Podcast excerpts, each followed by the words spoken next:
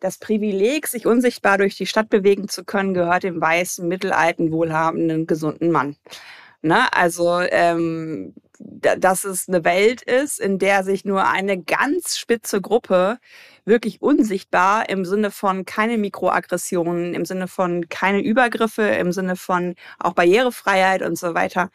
Das äh, fand ich, das ist so ein äh, Satz, den ich jetzt so gesehen vor zwei Jahren gelesen habe, der aber immer noch nachhalt, wenn ich mich manchmal so äh, durch Städte und Räume bewege, weil ich natürlich die zweitprivilegierteste Gruppe bin, weil ich meine Behinderungen sind nicht optisch zu sehen und äh, im Moment passt das alles auch so, äh, wie das so ist. Aber klar, also es sind immer die Menschen, ähm, die dafür sensibilisieren müssen, weil wir sie nicht mitdenken. Und das ist ja schon das Problem, was am Anfang von allem beginnt, dass sich alle mitgedacht werden.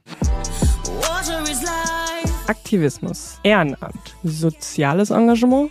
Was versteckt sich eigentlich dahinter? Und wer engagiert sich hier eigentlich für was?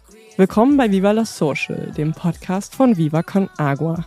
Wir sind Micha Fritz und Sophia Burgert und sprechen hier mit unterschiedlichen Persönlichkeiten über ihre Beweggründe für soziales Engagement. Gemeinsam wollen wir herausfinden, warum es in der heutigen Zeit überhaupt so wichtig ist, sich zu engagieren und was kann Engagement überhaupt bewirken. Viel Spaß beim Zuhören.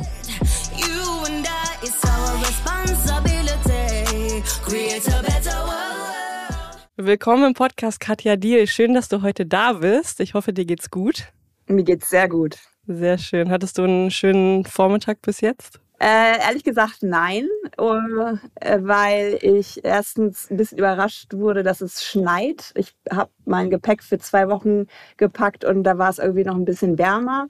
Aber ach, das lässt mir die Laune auch nicht vermiesen. Und jetzt bin ich hier in Haldern, wo ich früher immer aufs Festival gegangen bin, als ich noch jung war, und werde heute eine Lesung dort machen, wo ich früher gefeiert habe. Hm. Es klingt aber eigentlich nach einem ganz schönen Plan. Da werden wir schon später auch nochmal drüber sprechen, ähm, was genau bei dieser Lesung eigentlich passiert. Micha, hallo, auch schön, dass du da bist. Du vergisst ja immer mal wieder, dich zu begrüßen am Anfang. Auch du bist wieder da. Schön. Ich begrüße mich einfach selbst. Hallo, äh, äh, ich freue mich hier zu sein. Katja, schön, dass du da bist. Äh, und ich finde es auch geil, dass du direkt ehrlich geantwortet hast, weil ich finde es voll spannend, auch äh, zu beobachten, dass die meisten dann doch ja auch mit Floskeln antworten auf die Frage, wie geht's dir? Und ganz selten äh, eigentlich Menschen, die Ehrlichkeit haben, nee, mir geht's nicht gut, weil das und das. Und ich finde, das eröffnet immer ganz viel Raum, äh, um darauf einzugehen. Deswegen finde ich geil, dass du gesagt hast, nee, mir geht's nicht so, weil ich für Sommer gepackt habe und jetzt schneit's in Haltern. Ja. Auch blöd. Ja, ah, ich finde, das ist, habe ich witzigerweise heute gerade bei Instagram auch nochmal thematisiert. Äh, ich weiß gar nicht, wie deep wir jetzt einsteigen wollen, aber ähm, es gibt ja gerade von der Vis-a-vis, von der Lotti, so einen neuen äh, Podcast, die ja auch Long-Covid hat. Und das ist ja eigentlich gar nicht ihr Job, als selbstbetroffene Person darüber zu sprechen. Aber sie schafft natürlich die, die Sichtbarkeit. Und ich bin ja auch eine chronisch kranke äh, Person. Und dieses Grundgefühl von, oh, geht so, das ist halt seit Februar bei mir, ne? weil ich im Februar unglaublich viel Shitstorm hatte, Morddrohungen hatte und ich merke gerade selber, und da muss ich meine kleine innere Kritikerin immer so ein bisschen runterdrücken, dass ich noch nicht so funktioniere, wie ich das normalerweise äh, tue, dass es einfach doch mehr Raum braucht, um sich davon zu erholen, was da im Februar war. Und deswegen habe ich, glaube ich, ehrlich geantwortet und dann eine Ausrede gesucht, warum es so ist. also so halb auf dem Weg zur Transparenz. Du hast gerade was Interessantes gesagt. Du hast gesagt, eigentlich ist es nicht die Aufgabe der Betroffenen, äh, für Awareness zu sorgen. Ist es dann nicht fast immer trotzdem leider so, dass Menschen, die betroffen sind, egal ob es jetzt zum Beispiel, also nicht, äh, ob es Rassismus ist oder Sexismus oder äh, körperliche Beeinträchtigung etc., ähm, dass doch die Betroffenen eigentlich immer die sind, die auch noch die Aufklärungsarbeit leisten? Ich fand einen Spruch bei der Recherche zu meinem Buch aus dem äh, Buch Feminist City total spannend, weil da so viel drinsteckt, obwohl der Ersatz ziemlich kurz ist. Ähm, das Privileg, sich unsichtbar durch die Stadt bewegen zu können, gehört dem weißen, mittelalten, wohlhabenden, gesunden Mann. Ne? Also ähm, dass es eine Welt ist, in der sich nur eine ganz spitze Gruppe wirklich unsichtbar im Sinne von keine Mikroaggressionen, im Sinne von keine Übergriffe, im Sinne von auch Barrierefreiheit und so weiter.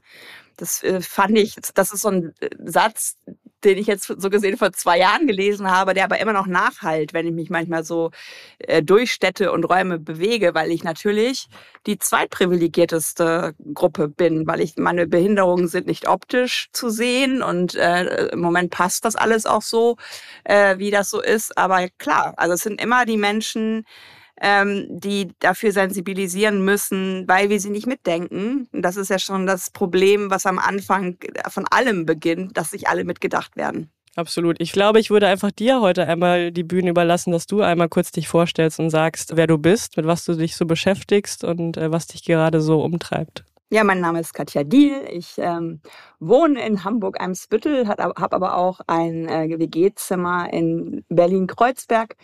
Ähm, weil ich da auch äh, viel arbeite.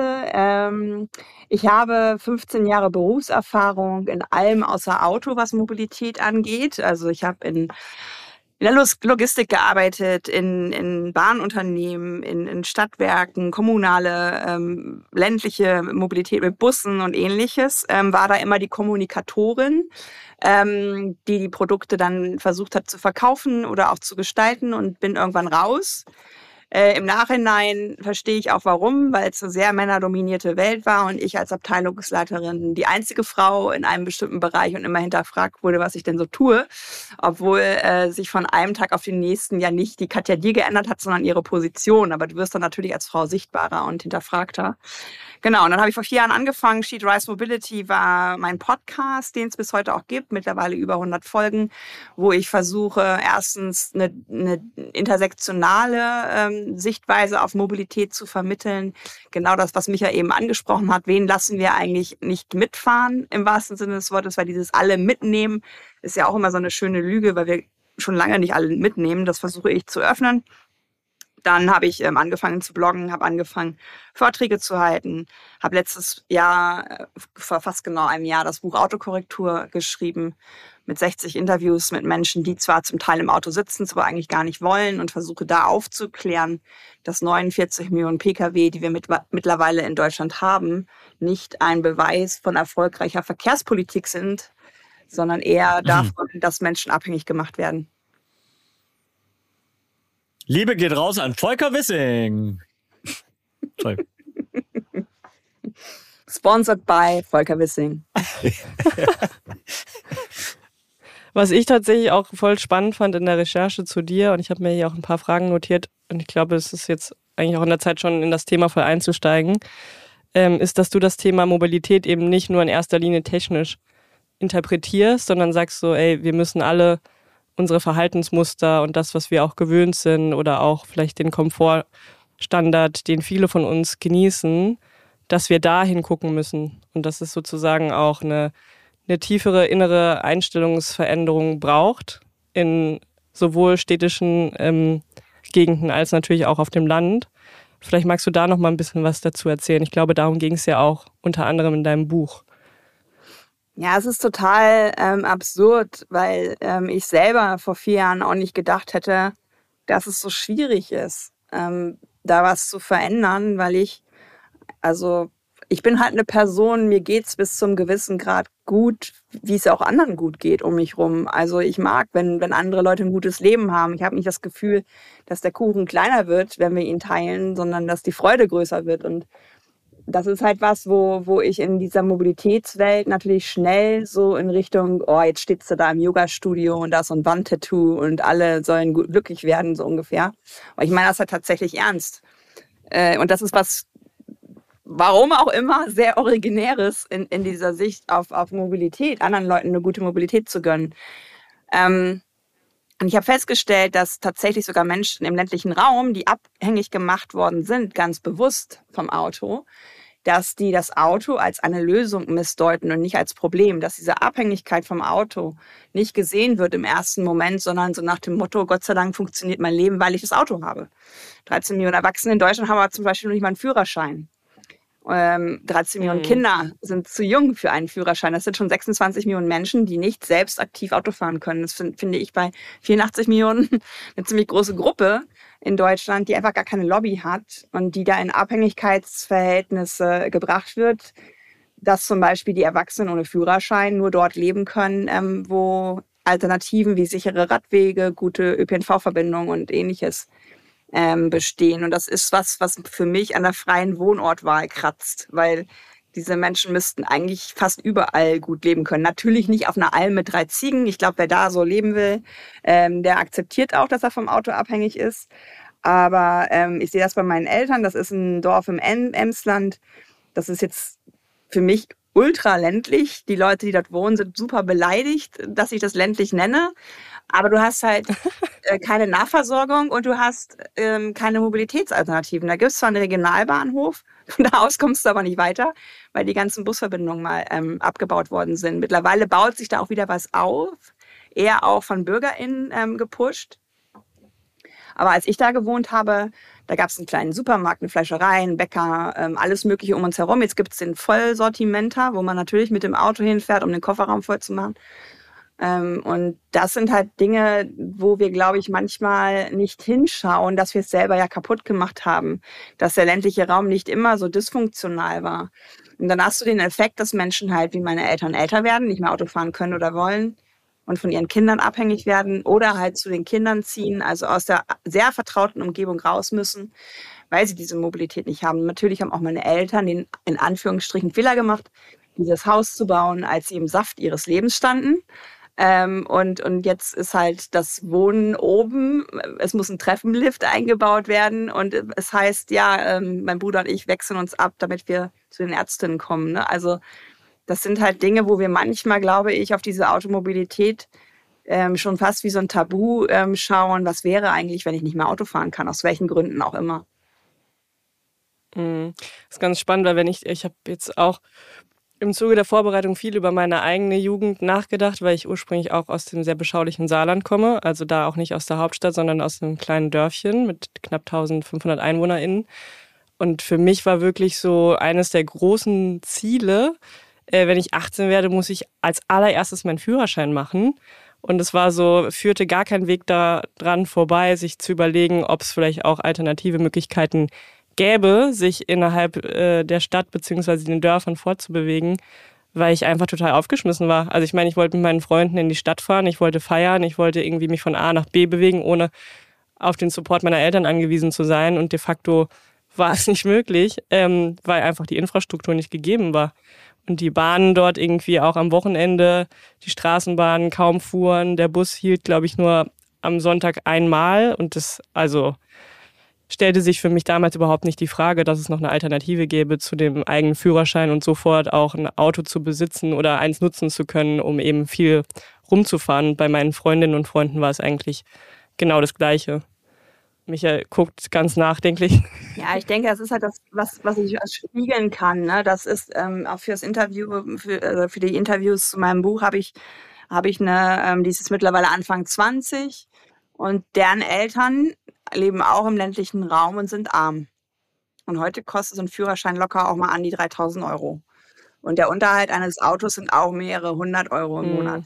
Und sie meinte, sie fühlte sich in der Zeit, wo das dann losging, dass alle einen Führerschein machten, ausgegrenzt, weil das irgendwie so eine so ein Initiationsritus ist ins Erwachsenendasein auch so äh, weil es einfach dazugehört, weil auch am besten mit 17 schon und so, ne, die können ja jetzt begleitetes Fahren auch machen. Und das ist halt das, wo ich immer wieder merke, was wir am Anfang ja thematisiert haben, dass immer die Betroffenen sich melden müssen. Ähm, ja, und jetzt, was ist mit mir? Meine Eltern haben das Geld nicht. Es wird auch, also sie hat bis heute keinen Führerschein. Sie kann sich jetzt als Auszubildende auch nicht leisten. Und das sind ja auch Dinge, wo du beim Deutschlandticket, wie es jetzt heißt, mit 49 Euro im Monat, Menschen, die Bürgergeld beziehen, haben dann 8 Euro zu wenig, sich ein Ticket zu holen dafür. Also warum werden Menschen, die im Bürgergeld ehemals Hartz IV ähm, stecken, nicht sofort mitgedacht, dass sie mobilisiert werden? Ne? Das hat man beim 9-Euro-Ticket gesehen. Gestern auf einer Lesung hat eine Dame erzählt, in der Zeit, wo das 9-Euro-Ticket war, haben in ihren Regionalbanken ganz viele SeniorInnen gesessen, die sich gegenseitig besuchen konnten, weil die Bahn halt für neun Euro im Monat auch für sie günstiger geworden war. In London haben alle ab 60 freie Fahrt im ÖPNV, nicht jetzt aus Ökogründen, sondern um der Vereinsamung im Alter vorzubeugen. Hm. Weil Mobilität kostet halt was. Und wir gucken aber nur drauf in dem Sinne, was kosten die Alternativen zum Auto, die Gesellschaft. Ich würde viel lieber drauf schauen, was ist es uns wert. Also ich bin sofort dabei, eine GEZ für Mobilität mitzubezahlen, damit andere gut unterwegs sein können. Ich finde es äh, super spannend, weil ich wirklich fast aufs Auto immer nur aus einer ökologischen Perspektive geschaut habe. Also so von dieser, sag ich mal, ähm, sozialen, inklusiven nie wirklich drauf geschaut hat und mir gerade deswegen so ein bisschen, habe ich vielleicht wie ein Bahnhof oder ein Fisch geschaut, was mein Podcast natürlich sich jetzt blub, vorstellen muss. Ähm, äh, long story short, ähm, finde ich das sehr, sehr spannend und frage mich gerade oder habe mich die ganze Zeit gefragt, von wie vielen Perspektiven man das Auto noch sehen muss und wie viele Narrative und Grundannahmen so tief verankert sind, wie Sophia angedeutet hat, ne, dass der größte Traum war, mit 18 Auto zu fahren und ich kenne das von meinen Schwestern, ich kenne es von mir und so weiter, ähm, dass man da natürlich genau diese Initiation und wie wir das auch quasi transformieren können um, und ein anderes Ritual äh, offerieren, damit eben das nicht passiert und dass nicht äh, sich Menschen abgehängt fühlen ähm, und dass wir da auch in ja wirkliche strukturelle Veränderungen reinkommen. Ja. Ja, deswegen ist es ja immer so nett, über die Mobilitätswende zu sprechen. Darum geht es eigentlich nicht. Mhm sondern es geht darum, neue Statussymbole zu entwickeln, neue Wertesysteme zu entwickeln, weil mit dem Auto ähm, stehen immer ganz viele riesig große pinke Elefanten im Raum. Erstens die Behauptung, es gehe um die Mobilität von A nach B. Das ist Quatsch. Äh, Menschen würden sich nicht so sehr verschulden, um Autos zu kaufen, wenn dann noch nicht ganz andere Mechanismen dahinter sind. Das ist ja dieses Fight Club Zitat. Wir kaufen Dinge, von dem Geld, was wir nicht haben, um Menschen zu beeindrucken, die wir eigentlich hassen. Ne? Also es ist ganz viel in der Außenwirkung. Und da kannst du natürlich, wenn dieser Mensch den Selbstwert, und jetzt sind wir wieder im Yoga-Studio, wenn der Mensch diesen Selbstwert nicht hat, mhm. eine gewisse Lässigkeit zur Mobilität zu haben und zu sagen, ich finde aber auch ein richtig cooles, keine Ahnung, Fixie-Bike geil oder so, ne? Ähm, da kannst du nicht Leuten, die diese, diese Widerspiegelung ihres eigenen Wertes auch im Auto sehen, wie zum Beispiel Dienstwagen, werden immer größer im Verlauf der Karriere. Also mhm. ich war ja in den Konzernen, da hat nie einer Degrowth gemacht und kleinere Autos gekauft. Man musste den nächsten immer größer kaufen, um zu zeigen, ich bin erfolgreich. Deswegen ist es für mich total schwierig, immer wieder die Balance zu haben, zum Beispiel ländlicher Raum anzuerkennen, ja, da gibt es eine gewisse Abhängigkeit vom Auto. Aber müssen es pro Person ein Auto sein. Weil im ländlichen Raum sind 50 Prozent mhm. der Autowege äh, unter fünf Kilometern. Ne? Und, und das ist halt was, wo ich sage, wer gesund ist, könnte das eigentlich auch anders zurücklegen. Und 10 Prozent der Wege sind sogar unter einem Kilometer. Also sehe ich auch an den NachbarInnen von meinen Eltern, da hat keiner außer unser Haushalt nur ein Auto. Alle haben mehrere Autos. Mhm. Und das ist manchmal eine Überversorgung, wo ich halt auch gern hinschauen würde. Denn natürlich fahren diese Menschen dann auch, äh, wenn sie jetzt zum Beispiel aus dem ländlichen Gebiet von Hamburg kaufen, äh, ähm, wohnen, zu mir in die Stadt und machen mir das Leben wiederum schwer. Ne? Also die Städte sind ja nach den Weltkriegen autogerecht aufgebaut worden. Allein das schon, dass es diesen Begriff gibt, autogerechte Stadt, dass der Mensch so nach hinten gedrängt wurde und sich jetzt mühsam gegen so viel ähm, Schwierigkeiten Räume wieder erobern muss. Und zwar nicht nur in der Stadt, sondern auch im ländlichen Raum. Ähm, also ich sehe das, aber viele andere glaube ich noch nicht. Du hast gerade Decrove angesprochen. Ich finde es super spannend, dass ja wirklich fast alle äh, sage ich mal jetzt auch Sachen, Handys, äh, Computer etc. wirklich kleiner geworden sind, handlicher etc. Und nur was größer geworden ist, ist glaube ich eine der ganz wenigen Dinge auf diesem Planeten, sind eben die Autos und SUVs jetzt, wo völlig, wo du die, also wirklich jegliche äh, äh, Sinnhaftigkeit verloren geht, weil das äh, einfach ja im Stadtverkehr in Hamburg definitiv du keinen äh, SUV brauchst. Ähm, so und dann natürlich ne, Gefährdung von Kindern etc. Das zweite super krass, den habe ich noch nie gehört, die autogerechte Stadt. Autogerechte Stadt. Was versteckt sich da eigentlich genau dahinter?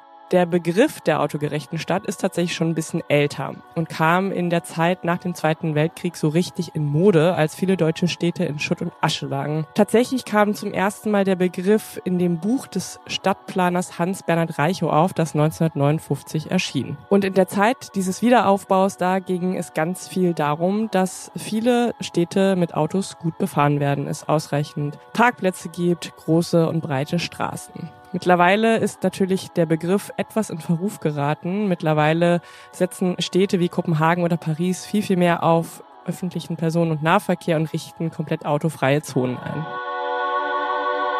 Wir haben ja in, Viva Conakwa auch in LA gegründet und aufgebaut so ein bisschen. Und da habe ich die Perversion gesehen, wenn eine Stadt wirklich konzipiert ist nur auf den Autoverkehr und du am Ende jeden Tag zwei Stunden Autofahren für völlig normal einkalkulierst mhm. und teilweise sogar drei Stunden. Was von Waste of Time sozusagen, ja, an, an Ressourcen. Das ist ja auch, also, ne, um eine Analogie zum Viva Conakwa Thema. Das eine ist, wenn du keinen Zugang zu sauberem Trinkwasser hast aus einer ähm, einfach ja Ernährungs-, Health-Sicht äh, und so weiter. Das andere ist ja aber auch, wenn du dafür dann zwei Stunden laufen musst, um das Wasser zu bekommen, was von ökonomischen Schaden das für eine Gesellschaft hat. Auch diesen Schaden müsste man ja eigentlich mal im Auto quasi in der du in Anführungszeichen nicht Produktion, äh, produktiv so, äh, auch wenn das sicherlich nicht mehr das Wichtigste ist, dass alle Menschen immer produktiv sind, aber dich um dein Health System, um deinen Freundeskreis, um Hobbys, um soziales Engagement etc., um Liebe machen, whatever, um wieder ins Yoga-Studio zu gehen, ja, zu, äh, zu kümmern, sondern halt äh, quasi nur äh, von A nach B in Anführungszeichen zu kommen. Übrigens nicht nur in London ist der öffentliche Personen- und Nahverkehr für Menschen über 70 kostenlos, sondern auch in anderen europäischen Großstädten wie beispielsweise in Breslau oder auch in Budapest. Da können Menschen ohne Ticket ganz bequem in die Straßenbahn einsteigen. In Berlin hingegen müssen Seniorinnen und Senioren 52 Euro für ihr Monatsticket zahlen. Das hört sich jetzt vielleicht erstmal gar nicht so viel an, aber wenn ihr das mal hochrechnet auf das Jahr, da kommt ihr schon auf über 600 Euro und das ist für viele Menschen im Alter eine sehr, sehr hohe Summe. Ja, aber das ist ja das, was ich, weshalb ich auch Autokorrektur geschrieben habe. Also, wenn du ganz pragmatisch als Volker Wissing, der ja diese ähm, Folge sponsert, ähm, auf das System schaust, mhm. dann führt kein Weg dran vorbei, am privaten Pkw was zu verändern. Der private Pkw in Deutschland bewegt sich 45 ja. äh, Minuten am Tag mit 1,057 Personen im beruflichen Pendelverkehr zum Beispiel. Also da sitzt noch die Person, die das Lenkrad hält, Gott sei Dank. Ansonsten sitzt da keiner drin. Das sind vier äh, freie Plätze. Dann tötet der Straßenverkehr sieben bis acht Menschen am Tag. 880 Menschen werden bis zu schwerst verletzt. Und schwerst verletzt heißt auch, ein Leben geht nicht so weiter, wie es vorher war. Das wird einfach akzeptiert, wie so ein komischer Am Kuh. Tag. Ne? Ja, jeden Tag. Und ähm, 61 Prozent des CO2s im, im, CO, äh, im Transportsektor kommen vom Auto. Da muss ich nicht an, noch nicht mal unbedingt am, am Fliegen als erstes schrauben. Ne? Und das sind so hm. Sachen, da stehst du als Katja davor und sagst, FDP ist doch immer regelt der Markt. Ne? Ist aber auf der anderen Seite natürlich ein deregulierter Markt. Weil wenn du Kaufprämien bekommst für Autokauf, wenn du Dienstwagenprivileg, Dieselprivileg, Pendlerpauschale, eigene Wege, eigene Abstellmöglichkeiten, dann ist das ein System, was für das Auto gemacht wurde. Das Auto verliert aber jedwede Berechtigung, finde ich, wenn es abgestellt wird. Weil dann ist es nur ein Haufen Blech. In dem Moment hat es keine Funktion. Es ist aber wichtiger, in Hamburg-Eimsbüttel das Auto abzustellen, als dass ich mein Sofa dahin stelle und euch beide einlade auf einem sonnigen Tag und sage, hey, wir machen mal hier diesen Platz, der früher ein Autoparkplatz war. Das wäre eine Ordnungswidrigkeit. Da würden sofort die Polizistinnen kommen und sagen, Frau Die, was machen Sie denn hier? Räumen Sie mal schön Ihr Sofa weg. Und das sind so ähm, Sachen, da stehe ich so davor und dann versuche ich da mh, hm, auch so ein bisschen nachzufühlen, was könnte das in meinem Leben sein? Was, was würde ich als Ding so über die Menschen stellen? Und man sagt ja auch, das deutschen liebstes Kind ist das Auto. Ich hätte gerne, dass das deutschen liebsten Kind das Kind ist. Also ich hoffe, wir kommen in diese Gesellschaft auch wieder zurück, wo das mal so war. Hm, ja, allein dieser Satz ist echt irgendwie hart. Also schon verrückt. Katja, wenn man dir so zuhört, dann äh, klingt da ja schon eine gewisse Passion oder Leidenschaft für das Thema raus, verständlicherweise. Du bist ja auch schon ähm, sehr lange sozusagen mit dem Thema beschäftigt. Und wir reden ja hier in dem Podcast oft mit unseren Gästinnen auch äh, darüber, wann dieser Aktivismus sozusagen sich entfacht hat oder wieso auch. Und das fände ich bei dir auch nochmal spannend zu hören. Kannst du so in der Vergangenheit einen Moment oder kannst du dich daran zurückerinnern, wann du wirklich so das Gefühl hattest, krass, das Thema ist so wichtig, ich muss da jetzt wirklich anpacken und werde da einen Großteil meiner Zeit investieren und möchte mich sozusagen jetzt diesem Thema auch vielleicht aus einer aktivistischen Perspektive widmen? Also ich bin bei der Nordwestbahn angefangen. Das war die Zeit, als die Deutsche Bahn äh, sozusagen das Monopol verloren hat auf Regionalzugverkehre. Das war eine Zeit lang auch alles Deutsche Bahn. Mittlerweile gibt es da ja Ausschreibungen. Und die Nordwestbahn war die erste private Bahn, die das gemacht hat. Und da hatten wir unfassbar viel Geld. Wir konnten Kinderabteile machen, touristische Angebote und so richtig austoben, Bahn richtig spannend zu denken, auch im Sinne der Ausstattung von Zügen. Und in den paar Jahren, in denen ich da war, ist es irgendwann zu einem System ähm, geworden, der billigste gewinnt. Und dann kriegt jede Gesellschaft die Bahn, die sie verdient, nämlich meistens nicht barrierefrei und auch nicht sonderlich gute Aufenthaltsqualität. Und da habe ich schon so gemerkt, irgendwie ist das komisch. Also es gab ganz viele Irritationen, glaube ich. Ähm, irgendwann habe ich, weil ich nie selber ein Auto besessen habe, auch so auf dem Rad sitzend gedacht, hm, warum muss ich mich eigentlich hier so unterordnen und selber dafür Sorge tragen, dass ich überlebe? Volker Wissing will jetzt ja ähm, Fahrradhäuser mit 1,1 Millionen, glaube ich. Das sind, glaube ich, 500 Meter Autobahn äh, im, im Gegenwert ähm, will er aufbauen. Und da habe ich auch geschrieben, ja geil, da muss ich jetzt nur noch überleben, um an dieses Fahrradparkhaus zu kommen, weil dann habe ich ja einen sicheren Abstellplatz. Also das sind auch manchmal so Momente, wo ich denke, ja, Fahrradparkhäuser sind wichtig, aber warum schaffen wir nicht erstmal Radwegesysteme, damit man überhaupt bis zum Bahnhof kommt, ohne sich gestresst zu fühlen. Also ich glaube, da kommt manchmal auch diese Journalistin, ich habe für die Deutsche Presseagentur gearbeitet, aber Journalistin begonnen, diese Neugier ähm, hat sich auch ins Berufsleben übertragen. Ich war immer diejenige, die super gern in den Leitstellen gesessen hat und gesagt hat, wie, wie macht ihr das, wenn ihr morgens um vier acht Krankmeldungen ähm, bekommt, die BusfahrerInnen kommen nicht und die Busse sollen trotzdem fahren. Also ich habe die Jungs immer gefeiert und die ganz wenigen Frauen, die es da gab.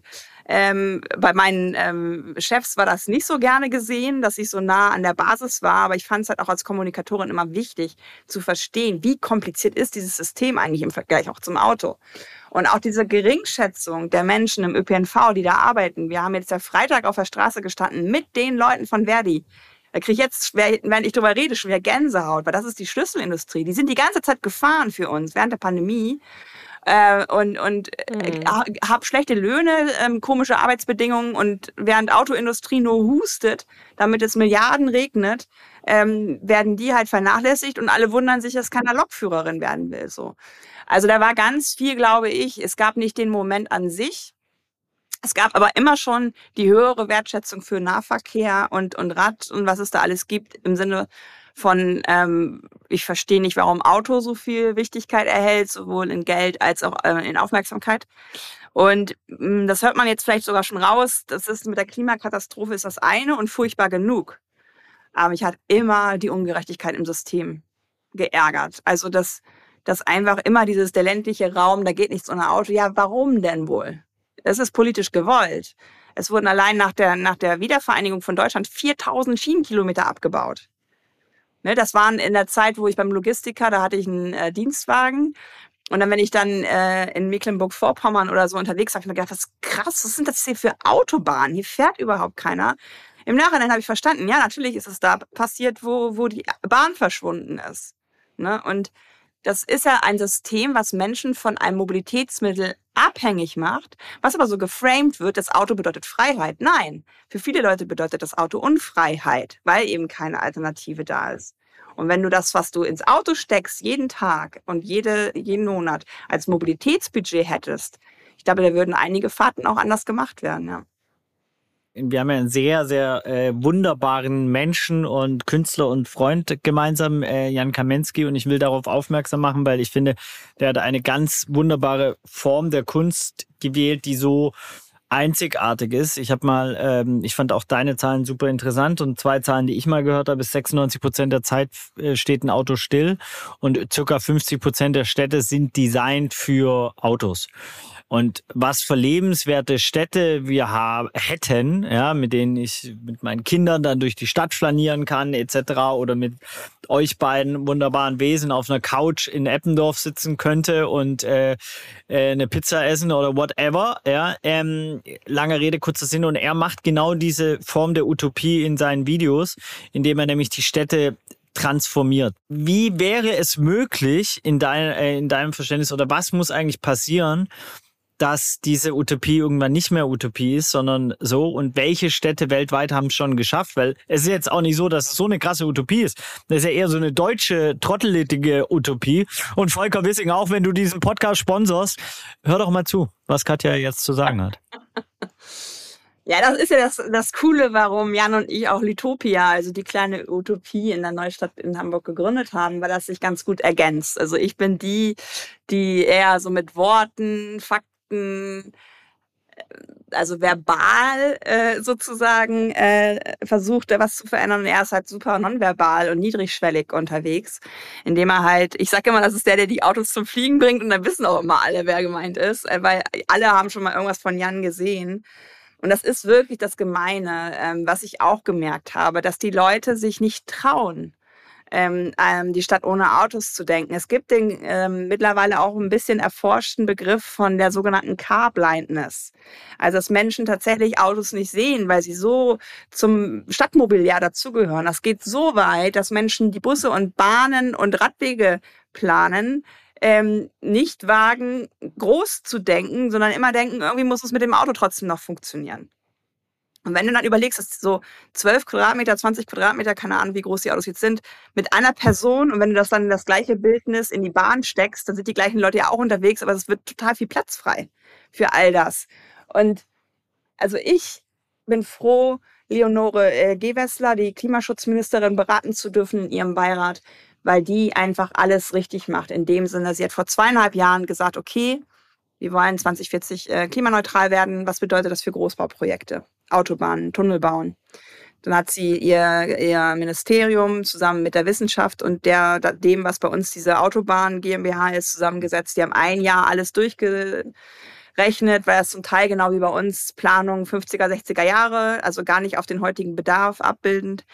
Und die sagt gerade Großbauprojekte ab. Die Lobau-Tunnelbauten ähm, werden nicht gemacht, die Lobau-Autobahnen und andere Strecken, weil sie sagt, erstens Fachkräftemangel, da brauchen wir die Leute, die Busse und Bahnen bauen sozusagen. Zweitens Ressourcenmangel. Wir können nicht für, für Autobahnen die Ressourcen jetzt aus, aus der Erde holen, sondern wir machen das bitte für Wege, die öffentlich gemeinsam geteilt ähm, genutzt werden können. Und drittens, Autobahnbau und Tunnelbau ist die schlimmste CO2-Quelle. Das wird ja in Deutschland mhm. auch immer nie gesehen, dass wenn wir jetzt diese 850 Kilometer Autobahn bauen, dass da auch wirklich wieder CO2 in die, in die Luft geblasen wird. Also diese Utopie könnte ganz ganz simpel letztlich ähm, ähm, Wahrheit werden, indem wir sagen, wir nehmen die Klimaschutzziele ernst. Wir nehmen den Pariser Vertrag ernst, unser Klimaschutzgesetz ernst. Wir nehmen ernst, dass das höchste Gericht in Deutschland gesagt hat, ihr dürft nichts machen, was zukünftigen Generationen schadet. Wenn wir das als unser Nordlicht nehmen, nachdem wir schauen und dann den Weg gehen, dann wäre das alles schon längst auf dem Weg. Wir schauen aber nicht, weil wir halt schielen, um, um diese Car-Blindness weiter bewahren zu können. Wir, wir ignorieren gerade die Realität. Und ich war ja auf Interrail-Tour letztes Jahr mit meinem Faltrad äh, fünf Wochen und habe erlebt, was es heißt, in Barcelona zu sein im Sommer. 45 Grad. Da kann mir keiner erzählen, dass da der menschliche Körper noch funktioniert. Und in der Nacht teilweise nicht unter 35. Da bist du am nächsten Morgen auch gar wie so ein Hummer. Ähm, und die machen sich ja auf den Weg mit den sogenannten Superblocks, also mit 500 Gebieten, wo Autoverkehr ähm, rausgenommen wird.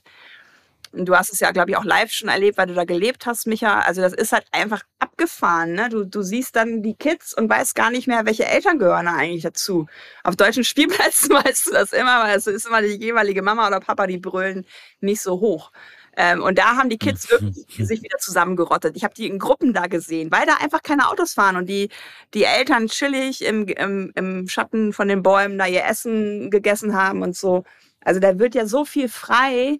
Erstens an, an selbstbestimmter Kindheit wieder, zweitens an Familienzeit, die man nicht im Auto verbringt und drittens an Urlaub vor der eigenen Haustür, weil es einfach schön ist, in einem autofreien Gebiet zu wohnen.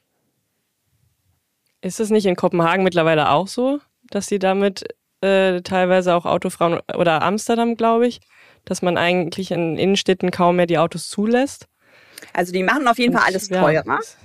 Weil da haben wir jetzt noch gar nicht drüber gesprochen, mhm. dass jedes Auto kostet die Gesellschaft 5000 Euro. Das zahlen wir drei, ob wir Autos haben oder nicht ähm, 141 Milliarden Euro jedes Jahr an Folgekosten. Das beginnt bei den Verkehrstoten, so hart wie es ist. 1,5 Millionen kostet ein Verkehrstod volkswirtschaftlich. Auch da könnte die FDP mal gucken, ob man aus dem Grund nicht zumindest das vermeidet. Also wir sind quasi eine Solidargemeinschaft Auto. Ähm, deswegen ist das Auto auch so günstig, weil wenn es wirklich bepreist werden würde und auf den echten Markt müsste, hätten schon längst die Leute angefangen, Autos abzuschaffen und zu sagen, wir brauchen Alternativen. Das kann doch kein Mensch sich leisten. Also es ist eigentlich wie so eine, das klingt komisch, aber wie so ein gemeinnütziger Verein für Autos, so ein bisschen, der Volker Wissing. Ja. Warum ignorierst du das, Volker? Was ist los mit dir, Volker? Warum schielst du? Die Auto G GmbH. Micha, hast du ein Auto? Ja, genau. ich, ich äh, ähm, kann da ganz transparent drüber äh, sprechen. Ich wollte nie ein Auto. Wir sind nach Wilhelmsburg gezogen und ähm, und äh, meine Frau hat gesagt, ey, sie schafft es nicht mit zwei Kindern. Äh, so. Und wir haben jetzt ein Auto und ich habe immer noch ein schlechtes Gewissen. Äh, will aber darüber ehrlich äh, auch sprechen, weil ich finde, ähm, äh, diese diese äh, Diskrepanz zwischen nicht haben wollen und dann einfach eins von seinen Eltern geschenkt bekommen, natürlich auch ein bisschen absurd äh, privilegiert und ähm, ich habe ein Auto und habe immer, wenn ich fahre, ein latent schlechtes Gewissen ähm, und hab's also äh, halt es damit ähm, Luisa Neubauer lieber Doppelmoral als gar keine Moral. Äh, und zum Zweiten glaube ich, dass es halt wirklich an der Struktur mangelt. Also so, du hast einfach nicht die Möglichkeit als äh, Mama von zwei Kindern so entspannt durch die Gegend zu kommen, wie äh, als, als ich kann beide Kinder tragen, meine Frau nicht. Das heißt, da fängt schon an, ne? Und hier ist jetzt nicht das System so geil, dass du, dass du im Bus überall fährst. Ja, wo wir wohnen zum Beispiel, musst du zehn Minuten zum Bus laufen. Das kann man jetzt sagen, kann man schaffen, aber mit zwei quengelnden, nervenden Kindern. Aber wie ihr seht, stammel ich rum und habe Ausreden. Also, ja, das muss man auch ja, ehrlicherweise ja sagen. Das, ja? was ich im, im Buch habe ich ja immer die, am Anfang die Frage gestellt, willst du oder musst du Auto fahren? Und da war ja schon bei einigen so, äh, noch nie drüber nachgedacht. Äh, oh, 80 Prozent ist echt muss und nicht will. Und dann die nächste Frage war mhm. dann immer, 13 Millionen Erwachsene in Deutschland haben keinen Führerschein. Könnten die das Leben mhm. leben, was du lebst? 100 Prozent der Autofahrer haben gesagt, nein. Mhm. Ohne Auto und Führerschein mhm. müsste ich was an meinem Leben definitiv ändern. Korrekt. Das heißt, es werden Menschen exkludiert. Das heißt, ja, es ist nicht frei. Absolut. Das heißt, wir ja. nehmen Freiheit. Und genau das will ich ja eigentlich erreichen, dass die Leute, die Auto fahren, das meinetwegen auch weiterhin noch machen, aber immer noch ähm, im Kopf haben, ich könnte auch in die Position gelangen. Ich meine, die Pandemie hat uns das gezeigt. Du kannst deinen Job verlieren, du kannst chronisch krank werden. Ähm, dass man einfach sagt, allein aus Egoismus sorge ich trotzdem dafür, dass ich irgendwann kein Auto mehr fahren muss, weil das ist mir viel zu wahrscheinlich, dass dem mal so sein kann. Mhm. Micha sagt nachher seiner Frau zu Hause, sorry, Auto müssen wir jetzt verkaufen. Denkt sich so, danke. Danke, Sophia. Danke, Na, super cool. Naja, aber am Ende ist es ja wie mit jedem Thema. Ich, also, ich, ich glaube nicht mehr an die Einzellösung. Und ich will jetzt nicht dafür propagieren, dass alle aufhören, dass jeder äh, Tropfen zählt und so weiter. Aber ich glaube wirklich an strukturelle Lösungen. So und äh, so und die sind auf einem anderen Level zu betrachten. Weil im anderen Fall kommst du auch in die Kommunikation rein, dass das Einzelne, weißt du, dann bist du auch in der Bali-Kommunikation. Ich meine, ja auch die ganze letzte Generation, ja, so, der, wo du dann drin bist, ja, dass die zwei in den Urlaub fliegen. Hey, darum geht's gar nicht. Es geht um ein viel größeres Thema. Gestern war Bildschlagzeile im Auto zur Anti-Auto-Demo. Wie verlogen? Wo ich so denke, ja, äh, das machen oh mein Gott. fahre äh, am Tag und andere. Also allein, was mich ja so fertig macht, äh, dass es immer noch Berlin und Bonn gibt mit Ministerien, dass innerdeutsches Fliegen da mhm. total normal ist und mhm. so. Ne? Und dann denke ich mir, ja, mhm. genau da sollten wir anfangen, dass die jetzt ähm, nicht mehr mit dem Auto fahren dürfen. So ein Quatsch, ja. Wie kann man dich und deine Arbeit am besten unterstützen und wie glaubst du, kriegen wir die Vollkost dazu, ähm, die ja, Inklusion in der Mobilitätswende und äh, wirklich da einen sozialen Ansatz ähm, zu fahren? Ähm, wie kriegen wir das hin? Also ich gehe ja gerade in die zweite Runde meiner Singer-Songwriter-Tour Autokorrektur. Also ich bin ja jetzt gerade wieder auf Lesereise. Äh, und ich glaube, und das lasse ich mir einfach auch nicht nehmen, dass ich zumindest Menschen so eine Art Vokabelheft äh, gegeben habe, dass sie sagen, ähm, also sprachlich kann ich jetzt einigen, die, die da irgendwelche Dinge verbreiten von wegen Freiheit und so weiter, kann ich denen begegnen. Ne? Also ähm, ich habe schon das Gefühl, dass, dass der Blick, den ich so auf die Mobilität habe, immer noch ein bisschen originär ist, seltsamerweise aber auch, weil sich, glaube ich, viele Leute gar nicht trauen, so diesen menschlichen Faktor. Also viele sind so beruhigt, wenn es um E-Fuels geht, wenn es um autonomes Fahren geht. Aber die erste Regel der Verkehrswende ist Wege verkürzen und vermeiden. Die zweite Regel ist äh, Wege verlagern vom Flugzeug auf die Bahn oder so, ne? Und erst die dritte Regel ist ja technisch. Aber ich glaube, dieses Technische hat so was Beruhigendes. Da kommt jetzt irgendwann nochmal mhm. diese eine äh, Einhornpups-Lösung, die uns alles retten wird, anstatt jetzt einfach anzufangen. Und es geht total easy. Es kostet nichts. Das habe ich auf meiner, auf meiner Interrail-Tour überhaupt nicht erwartet, in den baltischen Staaten das zu finden. Also Riga zum Beispiel ähm, und, und äh, andere Städte, die einfach diese, was wir alle kennen, an der Seite geparkten Autos raus, rote Farbe drüber, abgepollert, Radweg geil ohne dass es eine schlechte Qualität hat, weil du fährst auf Asphalt. Es wird einfach dieses geparkte Blech rausgenommen, was keine Funktion hat. Und dieser Raum wird Radfahrern gegeben. Also es ist, ist nicht teuer. Es braucht nur den politischen Willen. Und aktuell setze ich tatsächlich eher auf die Landesebene als auf die Bundesebene, weil ich glaube, da sind schon, ich bin auch im Beirat von Winfried Herrmann, der hat zum Beispiel so eine Sache jetzt etabliert, dass Leute, die den Führerschein machen, eine Stunde Carsharing-Unterricht bekommen dass sie gleich von Anfang an denken, ah, vielleicht muss ich mir ja gar nicht ein Auto anschaffen.